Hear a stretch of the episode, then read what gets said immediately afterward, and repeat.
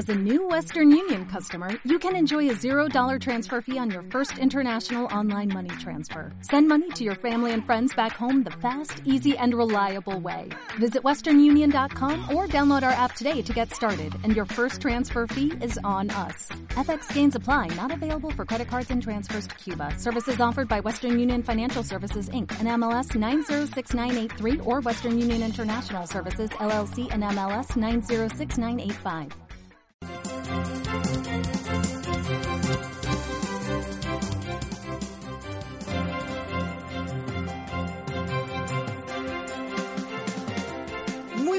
Tardes, bienvenidos a un nuevo Buenas tardes Mercado junto a Tomás Flores, Fernando Zavala y Bárbara Briseño, quien le habla. Lo invitamos como todos los días a que nos acompañe en las redes sociales, nos puede tuitear en Twitter FM Conquistador o nos puede ver en vivo y en directo y enviar sus comentarios también en El Conquistador FM en Facebook. Bienvenidos, Tomás, Fernando, ¿cómo están?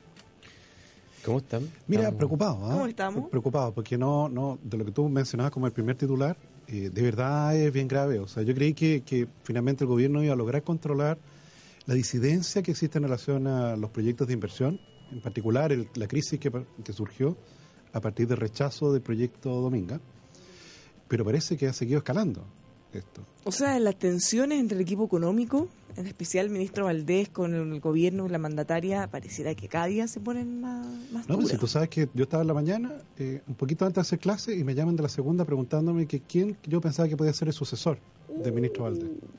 O sea, tú dices que ya... eh, No, a él le preguntaron. ¿Hay rumores fuertes de que abandona el gabinete? ¿Don Rodrigo? Yo creo que, claro, hay... hay Sería una mala señal, encuentro yo. No, Mala claro, señal. sería muy malo. Sí, Mala pero, señal pero por- eso lo venimos diciendo desde casi que llegó. No, no, pero en, en particular sería una mala señal porque... ¿Qué culpa por- tiene ese pobre ciudadano que lo por tenemos que inmolar? No, pero te digo que hay, más allá del caso puntual de, del proyecto Dominga, que obviamente es una mala señal por eso, pero además, eh, ustedes saben que el ministro de Hacienda en Chile es como una institución eh, que representa un poco la estabilidad de los gobiernos. O sea, han habido muy pocos cambios de ministros de Hacienda en, en general durante los, últimos, no Claro, sé, tienes 20, que ser 30 muy mal ministro para que te echen. Efectivamente. No, no. Uno de ellos O- fue, claro. Ya, pero, pero aquí en este caso estaríamos al revés, pues, pensando que él pudiera renunciar más No, que que lo echen. No, pero más allá de eso, por eso, eh, si hay un cambio, yo creo que Sería habla que, que hay un desbande generalizado dentro del gobierno. ¿eh? Eh, Tres ministros de Hacienda en un gobierno de cuatro años eh, sería difícil. muy complicado. Claro, porque yo te entiendo, no, no, es, no es para nada sano, pero yo te entiendo que, efectivamente los ministros se, se enfrenten por la prensa. Eso no es tan raro, en Bachelet 1 ocurría. ¿Te recuerdas, Bárbara, el, el ministro Velasco con, con, con tu panelista de Polo Opuesto? Claro, con Francisco Vidal. Y Andrade como ministro de Andrade Trabajo. también con ministro de Trabajo. Y se enfrentaban de manera pública y yo creo que hasta el día de hoy se tienen, no sé si odio, pero, pero diferencias. Hay algunas heriditas por ahí que aún no han sanado, quizá. Claro, no es nada de sano que ello ocurra. ¿Te fijas? Entonces, aquí yo te diría que efectivamente estábamos hasta, hasta- por- por- al principio con una cosa parecida. ¿Te fijas? Equipo económico enfrentándose con, con otro equipo de ministros. Yo te diría lo que fue muy rudo es que la, minist- que la presidenta de la República haya tomado partido y haya, yo creo que eh, el día de ayer inauguraba, no sé si era un jardín infantil o algo así, al lado del ministro de Medio Ambiente. Entonces, claramente ahí, al meterse ella en una cosa, efectivamente fue, fue Bueno, y la ella, gota de, que y ella de hecho, eh, me pareció raro ahí que algún asesor, porque ya en- han habido tantos momentos para dejar que se enfríe este conflicto, que es muy raro que la presidenta interceda prestándole ropa, entre comillas, o apoyando al ministro de Medio Ambiente y metiendo el dedo en la herida, porque ella dice, así como el ministro había dicho el día anterior, que hay algunos que no son, eh, que no son partidarios o que no tienen el crecimiento como prioridad, ella le contesta, básicamente podemos ver que le contesta a él también, y dice, no se puede crecer a costa de daño medioambiental. Algunos dicen que sin, sin, e- sin estos proyectos vamos a tener, no vamos a tener crecimiento. Ya, pero la- en la práctica lo que no tenemos es crecimiento. Claro, entonces ahí fue muy rudo. Yo diría que ahí, porque si no, ella no hubiera dicho nada, como no lo había dicho en los días anteriores, yo creo que el conflicto hubiera terminado ahí. Así como te digo, no es la primera ni la última vez que los ministros Ahora, el ministro de Medio. Ambiente hubiera quedado... como, No, pero, pero- no, tipo no, no. No, porque pero- entre, pero- entre ministros siempre tienen Claro, roce. el y- ministro- ok. No, Pero- claro, pero y el tipo no logró su objetivo. Pues el tipo logró matar el proyecto de inversión. Claro, pero en este caso, si la presidenta se mete y hace una distinción entre uno y los dos, es mucho más complicado la posición que queda el ministro Valdés, súper desautorizado, casi humillado, encuentro. Sí, y bueno, y la segunda razón por la cual yo creo que es complicado es porque a este gobierno, si hay una crítica que le ha eh, venido acechando desde el, desde el inicio, es los malos resultados económicos, y en particular la caída en la inversión, ya que ha sido una constante desde, desde, Y el aumento desde del que déficit. empezó este gobierno. El endeudamiento Claro, tremendo. entonces, entonces eh, eh, en el fondo que salga el ministro Valde en minutos donde est- esta tensión está al rojo vivo, digámoslo, es una muy mala señal en, en la dirección incorrecta, en- a mi manera de ver. Oye, además, eh, por, el- por, por el lado, además, la empresa que está mm, gestionando el proyecto Dominga, que se llama Andes Iron, anunció hoy día que va a despedir a la mitad de sus trabajadores, luego la decisión. Bueno, eso no es ninguna sorpresa, dado que, que el proyecto fue rechazado, pero... Claro, pero es que ahí es donde tú ves cómo se hace realidad estas cosas que... Claro, que, tiene fina- consecuencias. Claro, que finalmente se decidieron en el ámbito político, finalmente tienen consecuencias en la vida de las personas, pues, de las personas comunes y corrientes, y así como acá en Chile varios de sus trabajadores perdieron su empleo. En el caso argentino, ayer comentábamos que de haber muchos que están muy alegres, pues, porque allá, por el contrario, se aprobó un gran proyecto de inversión. Claro. Bueno, esto, estas declaraciones de la presidenta Bachelet, quizá ayer no hicimos el link, pero le dan toda la razón a las declaraciones del expresidente Ricardo Lago, cuando él decía, dudo que esto no venga de arriba, porque finalmente Claro, qué tan independientes son los ministros. Con estas declaraciones de la presidenta queda más o menos claro, o nos podemos imaginar, que esto viene de ahí, de ella Claro. misma, tanto así que es capaz de generar un quiebre aún mayor del que ya teníamos, eh, saliendo a estas declaraciones, o sea, se le podría atribuir quizá a ella esta decisión. Oye, el, director del Centro de Estudios Públicos, Harald Beyer, eh, muy duro hoy día. ¿da? Eh, dice que este conflicto que, que, que- está generando entre el equipo económico y el resto del gobierno, en particular la presidenta, demuestra que hay una fractura al interior del gobierno. ¿eh? Eh, Ahora, esta fractura, yo insisto, está desde que llegó el ministro Valdés. Han habido momentos en que ha sido más álgida, ha habido más tensión. ¿Se acuerdan de eh, la negociación, por ejemplo, del reajuste del sector público? ah, Que eso fue durísimo. durísimo. La discusión del presupuesto, bueno, podríamos decir muchas. La misma tramitación de la reforma de pensiones, la reforma laboral. O sea, el ministro lo ha pasado pésimo. ¿Usted cree que se va o se queda? ¿Hasta cuándo puede resistir? Eh, Porque yo siempre he pensado de esa manera. ¿Hasta cuándo la paciencia? ¿Se acuerdan cuando tenía conflictos con la ministra Jimena Rincón también? Claro. Que ahí uno decía, pero vaya, cualquier ciudadano normal agarra sus cosas y se manda No, claro, pero, pero yo te insisto que una cosa, uno está preparado para, para, para, para pelear con otros ministros. Yo creo que eso es una cosa- al Es final. parte que viene con el cargo. ese, Claro, ¿eh? claro, es parte de- de- Del de- juego. del juego. Pero claro, que el presidente, ahí, claro, que el presidente cruce esa línea, ahí ya tú dices, ¿sabes qué más? Parece que ya no, no, O sea, ahí te quitan el piso, claro. ya porque- no, no hay mucho más que pueda hacer acá. Yo ¿Usted fíjate que creo que van a lograr llegar a acuerdo. ¿ah? Eh, me da la Yo creo que si no renunció antes, Sí. es difícil que lo, que lo haga ahora. Porque hubo momentos, recordemos, eh, que fue tenso, tenso. El, episodio con ministros, ¿se acuerdan cuando eh, discutía con la ministra Jimena Rincón? Que eh, fueron varias discusiones cruzadas. Sí. Porque hablaba un ministro, él desmentía. Hablaba otro ministro, el otro desmentía. Y al final, eh, si no renunció en ese momento, que fue súper, súper tenso. Raro No, y además que, además que no, no tiene mucho sentido estratégico la- una renuncia a esta altura, porque queda, ¿cuánto queda? Quedan eh, seis, siete meses de gobierno. Eh, no, no- no sé cuál sería el desafío de, de- del nuevo ministro a esta altura. Digamos. No, cerrar el negocio no. Claro. Hacer el inventario y cerrarlo. Sí, pero imagínate Guardar la caja, dices tú. Ya, pero- a esta altura no es tan fácil no, eso. sí, ¿ah? eso, esto está por descartado. Pero Claro. imagínate saliera ministro Valdés y tuviéramos otro ministro tipo Arenito. Arenas. Bueno, ahí... Hagamos bueno, campaña y a ¿qué es lo gastar, que- a gastar, a gastar, a gastar, No, pues, no, ¿no? pero es que mira, de hecho, eso fue la no pregunta puede, que pues. hizo la segunda, que aparece Mm. acá. ¿Te fijas? Que es la pregunta que me hicieron a mí. Y bueno, yo yo planteé que eh, el que está más rápido para poderse hacer cargo de una agenda y cuadrar la caja y cerrar el kiosco es evidentemente el subsecretario. Claro. El sí, problema- pero ¿quién nos sirve en Claro, este caso? eso es lo que yo planteé Porque también. es- yo diría que es tanto o más duro incluso Claro. que el mismo ministro. Entonces, en este caso, eso que sería el paso natural, no se puede. o sea, no imagino para nada subsecretario Mico abriendo la billetera y haciendo una fiesta No, pues también, para eh, nada. también él lamentó el rechazo al proyecto Dominga, pues, está, es parte de los actores. Y eh, lo que plantearon otros encuestados era el ministro Izaguirre, que el ministro Izaguirre volviera a su antigua a su antigua cartera. Ah. Ah. Eso tiene sentido, por lo menos. No, claro, te fijas, claro, porque en el, en el fondo, claro, cuando te queda tan poco, y te A ver, quedan... que ¿Quién va a hacer tan, hacerse un araquiri y ir No, de claro. ministro? Alguien No, que tenga ese nivel también, porque Claro, quizá... no, habitualmente ahí ya tienes que sacar a alguien dentro del mismo grupo. Claro, es muy difícil traer a alguien de afuera, como tú dices. Sí, porque ¿quién se va a ir a quemar a pasar puros problemas? Pero, mi- o alguien que quisiera hacerse conocido. Igual Sí. no es menor ser ministro de Hacienda. No, Pero- no es menor. ¿Se se acuerdan ustedes del caso de, de don Manuel Marfán? Que fue pres- eh, ministro de Hacienda también algo así como 6 o 7 meses, eh, cuando... Sí, pero eso eran otros tiempos. No, de acuerdo, pero... Cuando Eduardo Ninat renunció para asumir un cargo claro, fuera. En, el, en la Unión de Empresarios Cristianos. De, Claro, pero, pero ese caso es distinto, porque si tú estás en un buen momento y todo está funcionando perfecto y tu antecesor sale por un motivo que no tiene que ver ni con crisis ni desempeño, yo creo que cualquiera quisiera asumir el honor de ser ministro de Hacienda. Cualquiera, usted mismo lo, lo, lo considerarían por lo menos.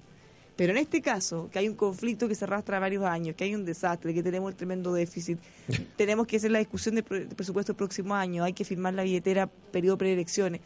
Y ya hemos visto los roces entre los distintos ministerios entonces, y más encima en momentos que estamos con una discusión de la reforma previsional, que pese a que hay escepticismo y que se pueda discutir tan rápido, el gobierno existe que podrían dejarla aprobada antes de que termine su gobierno, habría que estar un poquito loco para asumir el desafío. Salvo que fuera y Sí, por eso, mismo, está. por eso mismo yo creo Ya que está. van a ver... eh, va a llegar a acuerdo. ¿no? Ahora me puedo equivocar, ¿ah? esto es como No sé si es lo que creemos. una ruleta rusa. Pero... ¿Qué crees tú, Tomás? ¿Hasta cuándo resiste la paciencia el ministro?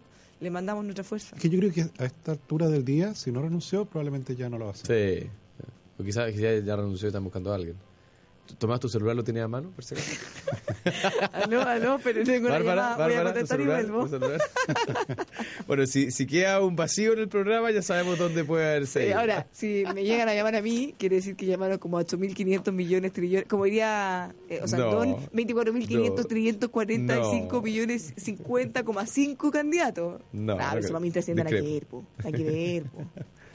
Entonces, claramente ahí ay. eh, ah, estaríamos en problema alerta roja. Oye, ojalá que esto sirva para que el gobierno recapacite, más allá de si es Valdés o no es Valdés, en su, eh, en su línea respecto de, de los proyectos de inversión. Yo creo que, que de alguna manera estamos ¿tú crees- tocando fondo. ¿Tú crees que puede haber un cambio ya a esta altura? Si ya llevamos tres años y Sí. medio con esta misma... Yo siempre creo que la gente, fíjate que puede recapacitar. Creo en el derecho a, a- a arrepentirse, en derecho a arrepentimiento ah, y cambio. Entonces, ojalá que, que alguno de los eh, autoridades eh, cambie el rumbo. Nos están comentando en Facebook, lo invitamos a que se ingrese a El Conquistador FM. eh, están ahí haciendo sus apuestas. Nos dice Sergio, yo creo que el ministro va a renunciar. ¿Sí? Eh, otro dice, lo de ayer fue como el viaje a la Araucanía sin Burgos, ¿se acuerdan? Una quitada de piso tremenda. Valdés, Mico y Céspedes se van todos juntos, nos dice otro auditor. Uy, esa, ahí, ahí puse- ahí- esa sería bien dramática. Ana María dice que yo sería un gran aporte. Porque ahí sí Gracias. cerramos Gracias, la- tía. Ah, no. Porque el, el último pague la luz, digamos. ¿ah? Sí, lo invitamos a que comente con nosotros en, en Facebook. Oye, fíjate que lo más paradójico de todo esto es que esta polémica entre el ministro Valdés y la presidenta se da probablemente en el mejor día del año en términos económicos, en el día en que el ministro Valdés debería estar celebrando. O sea, en vez de estar celebrando el gobierno, están todos peleando. En vez de estar celebrando y, y regocijándose de que por fin aparecieron las cifras buenas, están peleando. ¿Y, y de qué hablo? En particular, hablo de la estadística de producción industrial que provocó- eh, publicó hoy día el Instituto Nacional de Estadísticas. La cifra de producción industrial, fíjate que superó todos los pronósticos del mercado, que, bueno, no eran demasiado altos tampoco, pero en fin. Y eh, el índice de producción industrial anotó en julio una expansión de 3,3% eh, cuando lo miramos anualizado, o sea, los últimos 12 meses, siendo la mayor alza mensual desde enero del 2015, o sea, hace casi dos años que no teníamos eh, una cifra de este tamaño. ¿ah? Em, según el Instituto Nacional de Estadística, esto se explica principalmente por eh, un alza en minería, manufactura y en el sector gas, agua y electricidad. Exactamente. La minería creció 4,7%. 4,7%. Sí, principalmente por cobre. O sea, ya paulatinamente empieza a quedar atrás todos los problemas que ha habido durante el primer semestre por las huelgas y los efectos de ellas. Eh, con lo cual hoy día, mira, muy buena oportunidad. Efectivamente la producción empieza a subir, aprovechando también el buen precio que, que tiene hoy día el metal rojo. La producción manufacturera creció 2,6% Claro. y la generación de energía, gas y agua 1,1. No tenemos todavía el dato de comercio, Pero yo te diría que con esto, más o menos el IMASEC debería, que la vamos a conocer, déjame ver, el martes, vamos Claro. a conocer el IMASEC Sí. de julio. Probablemente deberíamos estar entre 2,3 y 2,5. Claro, lo que yo te iba a decir que ya el mercado está anticipando un IMASEC de alrededor de, de 2,5%. IMASEC de 2,5% no lo veíamos hace... O sea, por lo menos, yo, que yo me acuerde, por lo menos del año pasado, digamos. ¿ah? O sea, do- 12 meses al menos. Eh, lo cual es una buena noticia. ¿ah? No, sin duda. Es una buena noticia porque efectivamente esto, claro, con esto parte el tercer trimestre bien, parte con un, con un, con un crecimiento efectivamente mucho mejor que el de los trimestres anteriores. Hay que recordar que el primer semestre de este año Chile creció solo 0,5%. Entonces, un dato de 2,5 te ayuda, te Te ayuda, ayuda bastante. sí. Eh, eh, acuerde- recordemos que tenemos que crecer 2,5 el segundo semestre para llegar a la meta de 1,5% anual. Estoy mirando las repercusiones de este debate de don Rodrigo Valdés. Y tenemos varias célebres opiniones. Por ejemplo, Jorge Burgos, exministro, todos lo conocen bien. Aguante Rodrigo Valdés. Necesitamos un ministro de Hacienda serio y firme en sus convicciones. Tenemos al, al economista eh, Agostini también que dice que debería haber salido hace rato.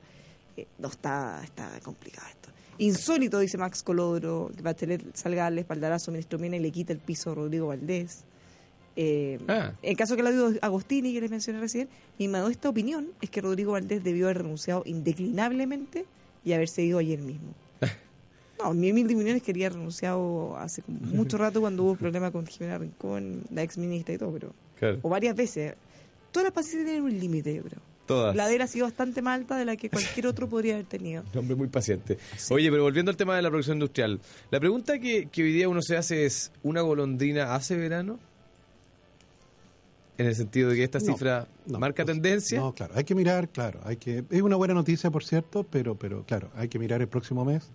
Y yo creo que en eso está el Banco Central. El próximo miércoles se entrega el IPOM de septiembre, donde debería entregar las, las proyecciones corregidas para este año y para el próximo. Entonces siempre el Banco Central debe estar, todavía no debe haber cerrado el documento, pero eh, debe estar justamente viendo este IMASEC y viendo si esto lo puede llevar a cambiar algo la proyección para el año o no. Claro. Siempre es cauteloso el banco en eso. ¿eh? Y además, bueno, siempre nos entrega un rango. ¿Tú crees que puede cambiar su sesgo en términos de la tasa política monetaria respecto a esta cifra? Bueno, vamos a ver que con, con- con el tercer titular que nos dio la Bárbara del dólar, eh, algo también de eso deben estar pensando.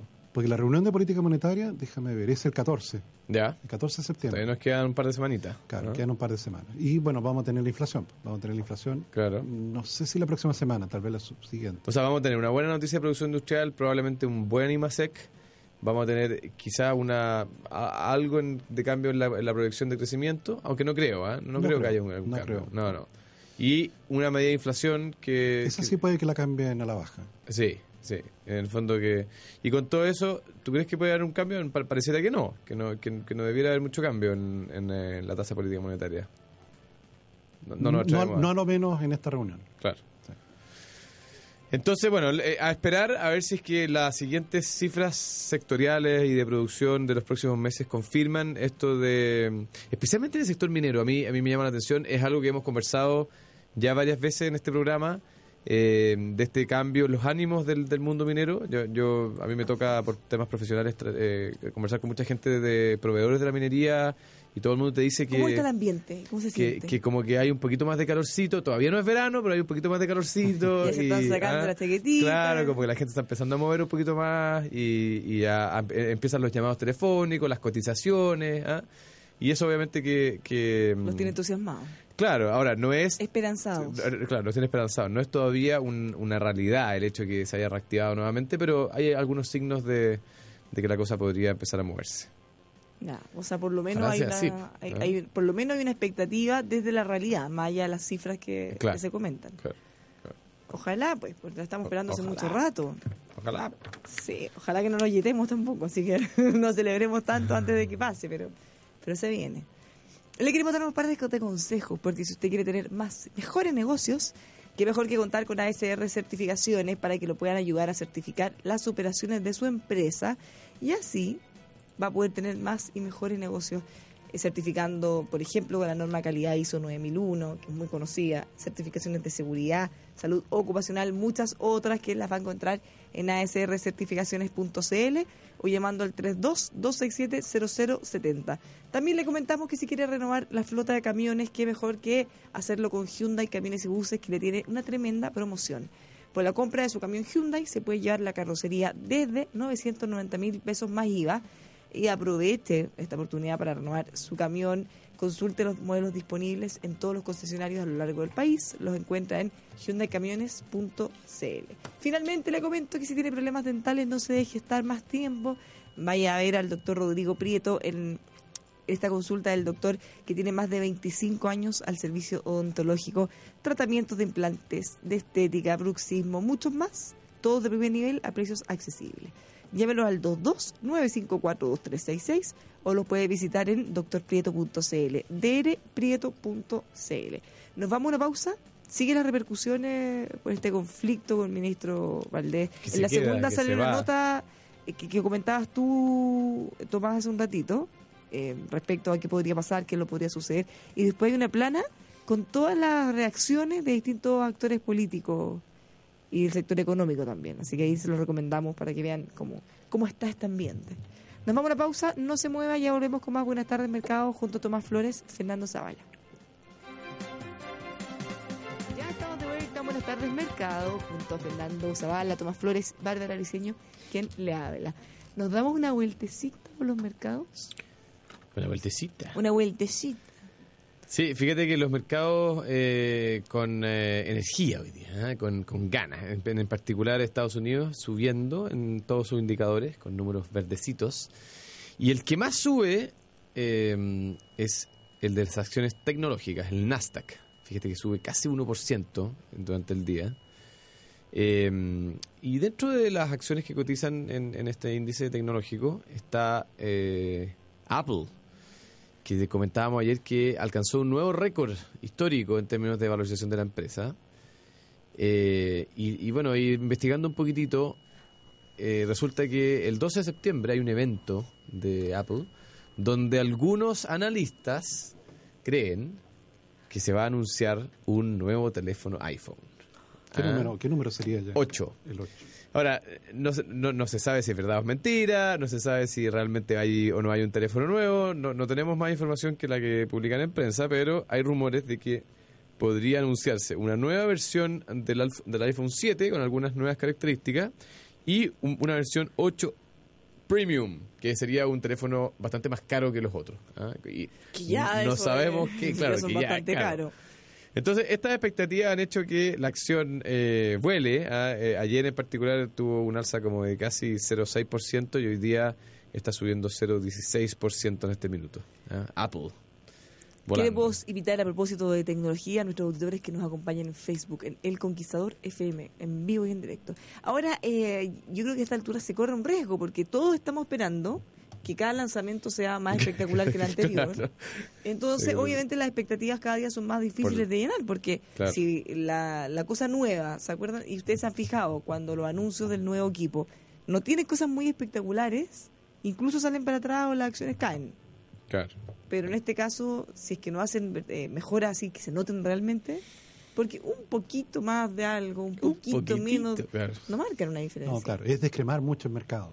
Es ir- Efectivamente. claro, es ir incorporando de a poco, de agoteo, las, las mejoras, cosas de... ¿Cómo tú lo contabas, Fernando? ¿Cómo se llaman los que siempre quieren tener lo más moderno? The early adopters. Claro. Entonces, siempre tratas de ir descremando ese, ese grupo. Pero, pero claro, cuando, cuando ellos se empiezan a dar cuenta que el avance es muy marginal, claro, la reacción es adversa. Ahora, se conoció también una buena noticia en términos macroeconómicos para Estados Unidos, en términos de la revisión de cuánto habría crecido el segundo trimestre. Tú sabes que el dato preliminar era que Estados Unidos había crecido 2,6%. Y ahora revisaron la cifra y creció 3%. Eso era la, ¿Tú te acuerdas que Donald Trump lo había adelantado eso? Lo había adelantado. Porque 3% para Estados Unidos. ¿Y no se aguantó y lo adelantó? Eh, claro. No, no dijo la cifra, pero dijo que venía bueno. Claro, Hace como tres No semanas. les puedo decir, Eh, pero les digo un poquito. Pero que 3% para Estados Unidos es una cifra bien notable. ¿ah? Bueno, para nosotros la- nos gustaría también tener 3% a lo menos. Claro, que nosotros, a nosotros también es notable, pero bueno, esa es otra historia. Sería pero, más que notable. mm, Estados Unidos es una economía que está en un nivel de desarrollo eh, varias veces superior a la, a la, a la nuestra y que por tanto crecer le cuesta todavía más, digamos. ¿ah? Entonces, eh, Estados Unidos, eh, eh, típica economía que con, una- con un crecimiento del 1,8, 1,9, cercano al 2%, está muy satisfecha. Entonces, crecer al 3% es una gran noticia y obviamente es lo que los mercados habían anticipado por toda la, la subida de acciones que ha tenido eh, la bolsa, la fuerza de Estados Unidos en los últimos meses. Y bueno, y eso repercute de inmediato en el dólar también, ¿o no? Sí, el dólar que había estado muy débil durante los últimos días se fortaleció durante esta jornada. O sea, efectivamente fortalecerse significa que eh, cuesta más poder comprar un dólar. Y ello no fue excepción aquí en Chile. Te fijas, de, un tipo de cambio, déjame ver, el tipo de cambio ayer que llegó casi hasta eh, 422 pesos, hubo momentos en que se transó en esos niveles, cerró finalmente en, en 627 pesos y en este momento, si no recuerdo mal, está como en 630, 631 pesos al alza en esta situación en que se fortalece el dólar y además el precio del cobre retrocedió un poco. En este momento el precio del cobre está en 3 dólares con 0,7 centavos. En la mañana estaba casi en 3 dólares con 0,9. Entonces esas dos fuerzas se combinaron para que en Chile justamente el dólar empezara a retroceder paulatinamente. Claro. Oye, y la Bolsa de Santiago, eh, lamentablemente, no sigue la tendencia mundial y está cayendo, marginalmente, cayendo 0,17%. Eh, impulsada por, fíjate que la- las acciones del mundo salmonicultura o de las pesqueras han caído fuerte hoy día. Multifoods cayendo 4, más de 4%, Acuachile cayendo casi 3%. Entonces el mundo pesquero del sur de Chile está bien afectado. ¿ah? Y hay otras acciones emblemáticas que habían tenido buenos rendimientos, como por ejemplo como Falabella, eh, que está cayendo también 0,5%, Cencosud cayendo 0,44% y mm, CCU cayendo 0,58% también, con bastante volumen. Claro, hay, eh, con esta caída del dólar, si bien es cierto, hoy día retrocedió un poco, efectivamente en el diario La Segunda aparecen las seis empresas que se transan en nuestra bolsa más afectadas por la caída del dólar. Claro. Por ejemplo, Conchitoro. Y por ejemplo las, salmo- las salmoneras también. Exactamente. Salmones. Claro, o sea, Conchitoro, evidentemente la pa- compañía manufacturera de papel y cartones, eh, COPEC, pero mira, aparece también el Banco BCI, que tú dices, qué curioso, ¿por qué? ¿Por qué? Pero Banco BCI eh, hoy día ya es propietario de un banco en Miami. De dos bancos, entiendo. Bueno, de uno se- sí, o sea, de uno bien propietario y el otro en negociaciones avanzadas. Sí. Para comprarse un segundo banco. Claro, pero ya salió en la prensa, no estoy Que no diciendo le nada pase que- lo mismo que a ti Andrónico nomás, comprando banco. ya tenemos mala, ahí mala experiencia. digamos. una mala En experiencia. España, sí, sí. Sí. Claro. Ahora, el precio de, de los, del precio de la gasolina, perdón, de- del petróleo primero, el precio del petróleo sigue cayendo, ¿verdad? sigue cayendo. Va a ser el baile. Oh, oh, oh, oh. 45 dólares, mira, 45 dólares con 90 No va a estar centavos. tan bueno el carrete de los amigos del. ¿Cómo se llama? El cartel del mal, ¿no? No, el cartel del mal. El eh, cartel del mal está mal. Y en cambio la refinería, el precio de los combustibles refinados es al alza. Dicho la gasolina que ayer subió como 5%, el día de hoy sube 3,51% más. Entonces sí, o sea, dado, dado el efecto que ha tenido el huracán ahí en el Golfo de México, que ha paralizado toda la refinadora o gran parte de la refinadora, el precio de los refinados al alza. El precio del petróleo crudo a la baja, pero el precio de los refinados al alza. Por eso es que comentamos al principio del programa que a pesar de la baja del dólar aquí en Chile, eh, no van a bajar las bencinas probablemente. Porque el combustible refinado, lamentablemente, hoy día está más caro de lo que estaba hace una semana atrás. No vamos a gozar ese beneficio. Bueno, ya que estamos hablando del extranjero, eh, comentamos unos días este ataque que había hecho Kim Jong-un, eh, el misil que lanzó y que sobrevoló un territorio japonés. Fíjense que ahora esto puede ponerse un poco interesante porque China se distancia de Corea del Norte. Ya ellos dicen que están violando resoluciones de la ONU. Y ya sabemos que parte importante de lo que pudiera pasar con este fl- conflicto entre Estados Unidos y Corea del Norte tenía mucho que ver también con China y la intervención o participación que ellos tuvieran en este conflicto, con respecto a cuánto respaldaba Corea del Norte, cuánto se podía enemistar con Estados Unidos. Claro, como que pierde un, un aliado bien relevante. Y no es solo un aliado diplomático, sino que Un aliado comercial. económico, comercial, militar eh, y varios otros. Sí, o sea, eh, no es menor en cuanto a importaciones y exportaciones, que bueno, China claramente es un país muy influyente económicamente para casi todo, incluyendo, empezando por nosotros quizás, Empezando por nosotros. Claro. casi empezando por nosotros. Oye, eh, el fin de semana tuvimos esta terrible noticia de la quema de, de 29 camiones en el sur de Chile, en San José de la Mariquina, que fue luego sucedida por las desafortunadísimas declaraciones del señor Jorge Abbott, eh, echándole un poco la culpa a los empresarios de, la- de lo que había sucedido.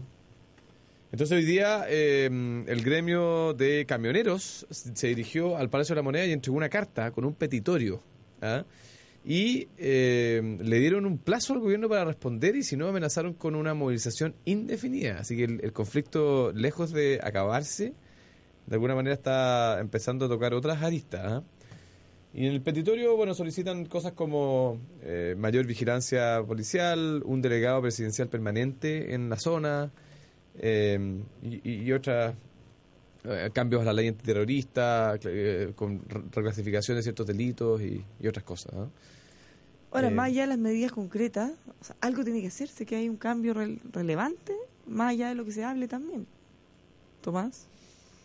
Claro, porque si no puede ocurrir lo que ocurrió el, el- el- en el anterior evento terrorista de quema de camiones. Claro, es que eso te iba a comentar. Fíjate que el, el presidente de la de la Cámara Nacional de Comercio, que, eh, que es una- un, un gremio que también está apoyando esta, esta, esta petición, eh, señala hoy día en el, en- en el diario El Pulso que hasta donde se sabe, los terroristas que cometieron la quema de los 18 camiones hace tres semanas, no hay ninguno procesado. O sea, no, no ha pasado nada.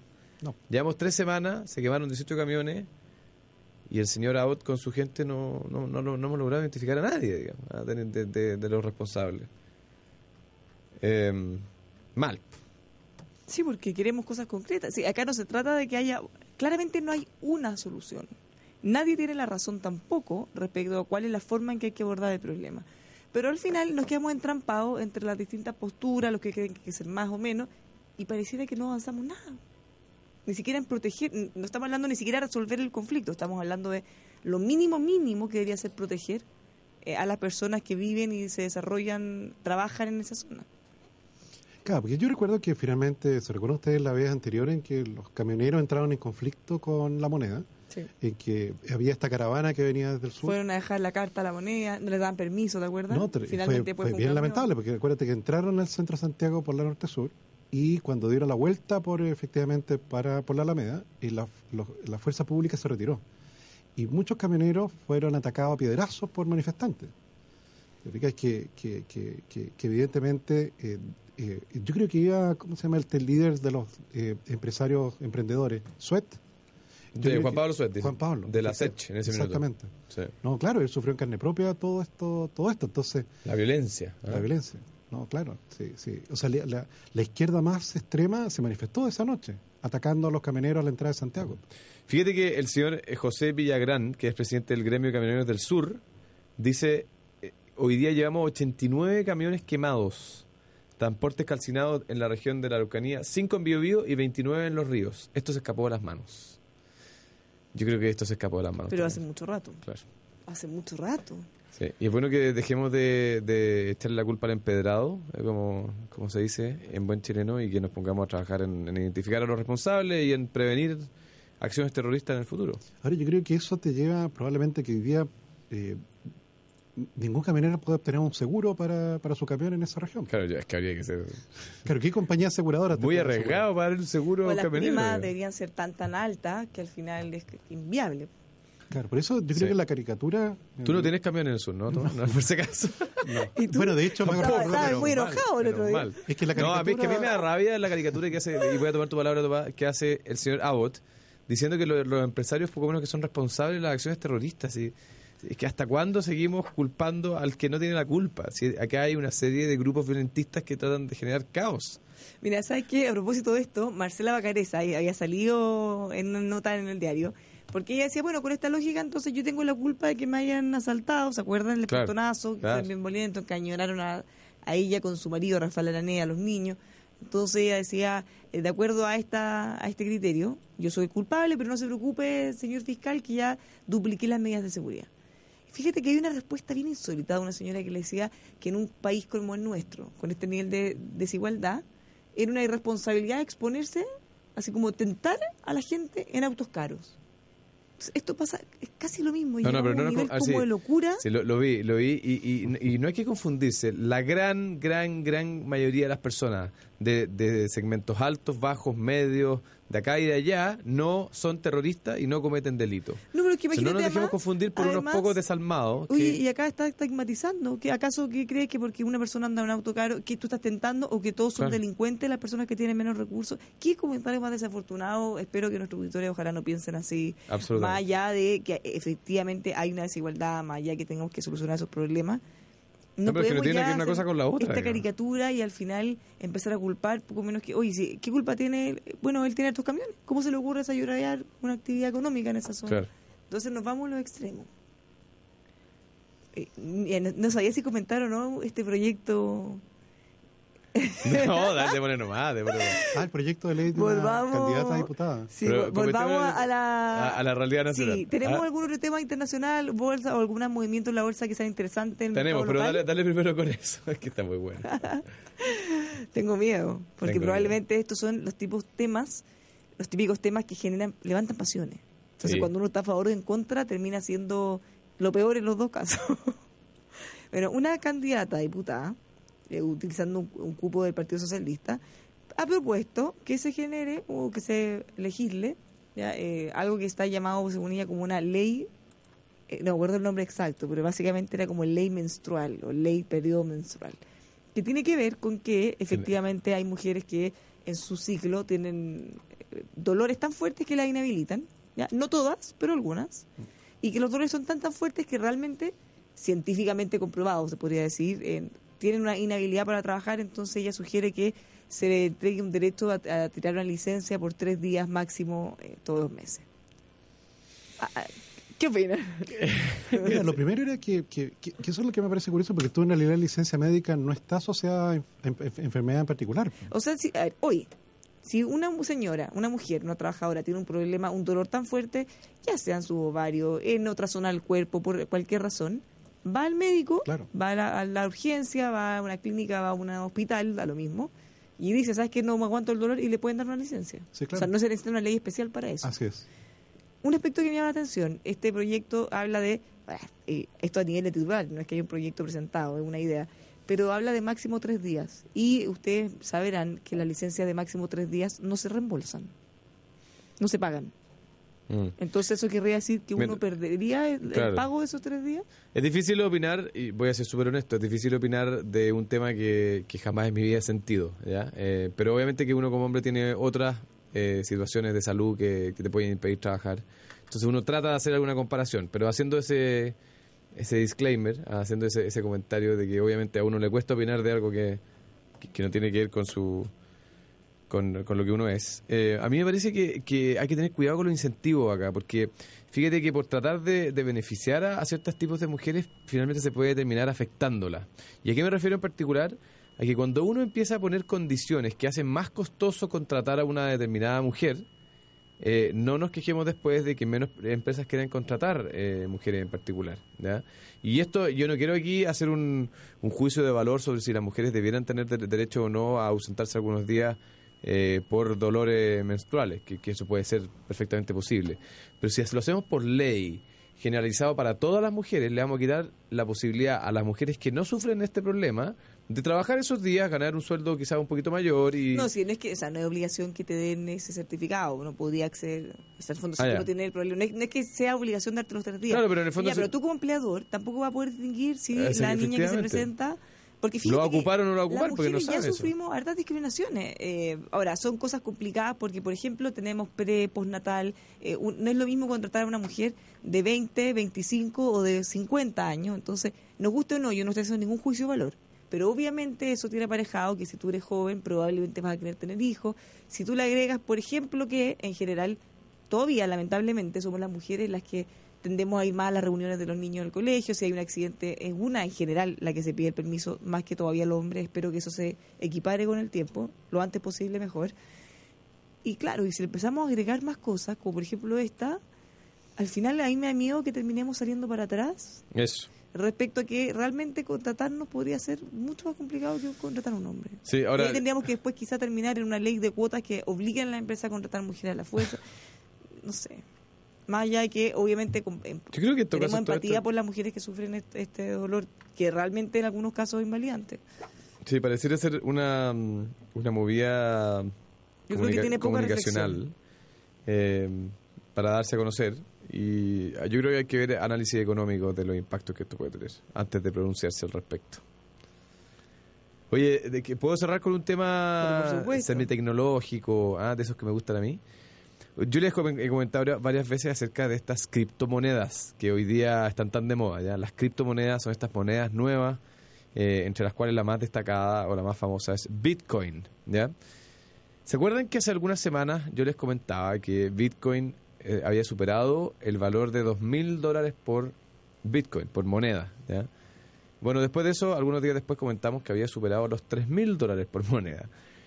Fíjate que en, los últimas, en la última semana y media el precio del Bitcoin saltó de los 3.500 dólares a los 4.600 dólares en, los que lo tenemos hoy día, alcanzando un récord hoy eh, de- en- en- de- desde que se creó esta moneda.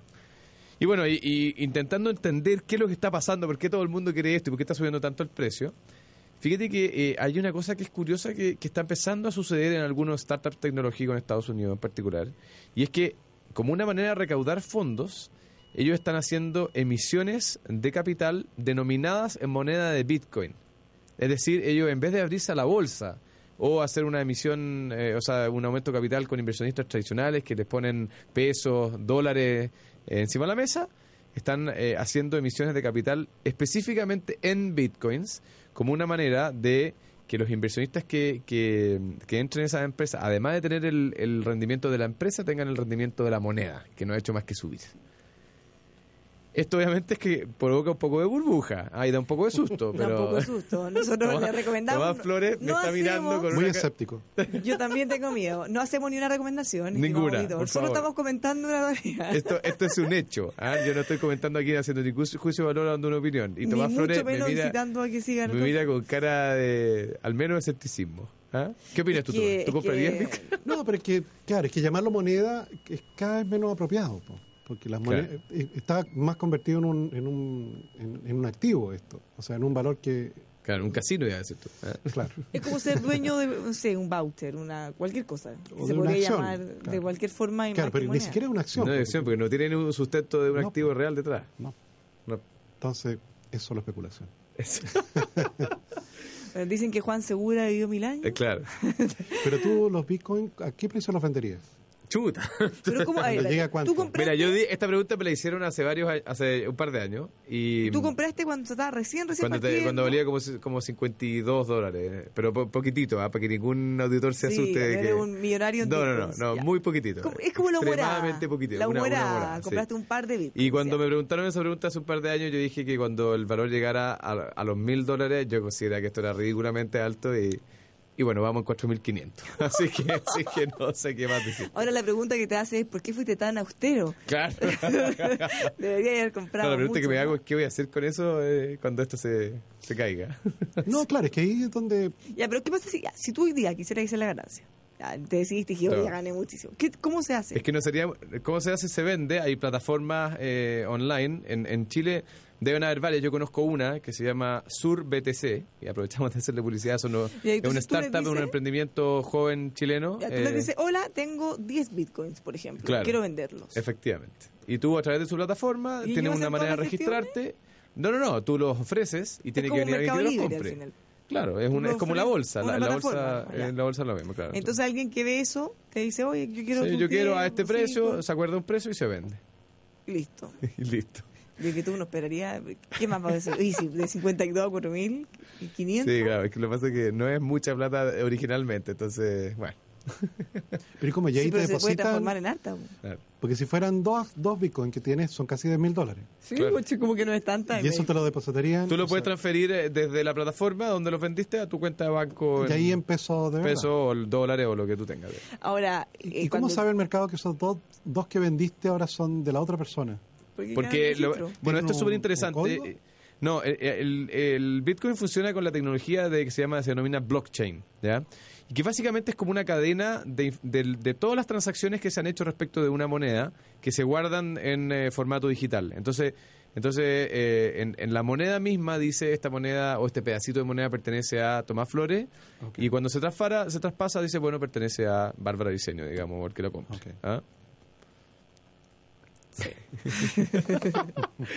No sé. Bueno, si a seguir mirando uno, esto, a seguir si yo tuviera mirando. uno o dos, ya creo que lo habría vendido, me habría ido de un viaje. No, pues casi 10 mil dólares. Alcanza para muchas cosas. Voy a empezar a pensar con qué podríamos hacer. Claro. Cuando lo venda, eh, nos pagáis. Yo invito pagáis a un piso. café aquí en la esquina. No, café, un sanguchito, como mínimo. Le queremos contar que si usted quiere vender sus productos de internet, ya no importa que no sean Bitcoin, su producto, lo que usted produce, los tiene que hacer en, eh, con un software electrónico, que no importa que usted no entienda nada de tecnología, porque en este caso Planen e-commerce le presenta un software que lo va a ayudar a expandir su negocio y a vender en internet. Más allá de que usted no entienda nada, lo van a dejar experto. Hoy en día hay que estar en internet, definitivamente. Así que más información la encuentran en planen.cl o los puede llamar al 22-235-4348. También le comentamos que ya Universidad del Pacífico lleva más de 12.000 egresados que se están desarrollando profesionalmente con las mejores herramientas en el mundo laboral. A esto a través de más de 41 años de trayectoria académica que lo posiciona como una universidad líder en las comunicaciones, diseño y diversas áreas de las ciencias sociales. Vaya a conocer el proyecto Universidad del Pacífico Creatividad para Emprender, upacífico.cl. Nos vamos. Que tenga una muy buena tarde. Tomás Flores, Fernando Zavala, Bárbara Diseño que le habla. Mañana veremos el desempleo. Bueno, Se supone que estamos dando buenos deseos, esperanza. A las 5 un pueblo opuesto. Esperemos que tenga buena, buena cifra mañana. Ojalá. Bueno, en Andes Iron redujo la mitad de los trabajadores tras el retraso de. Pero eso no está reflejado en esa cifra. Ya nos vamos. Chao, chao. Buenas tardes.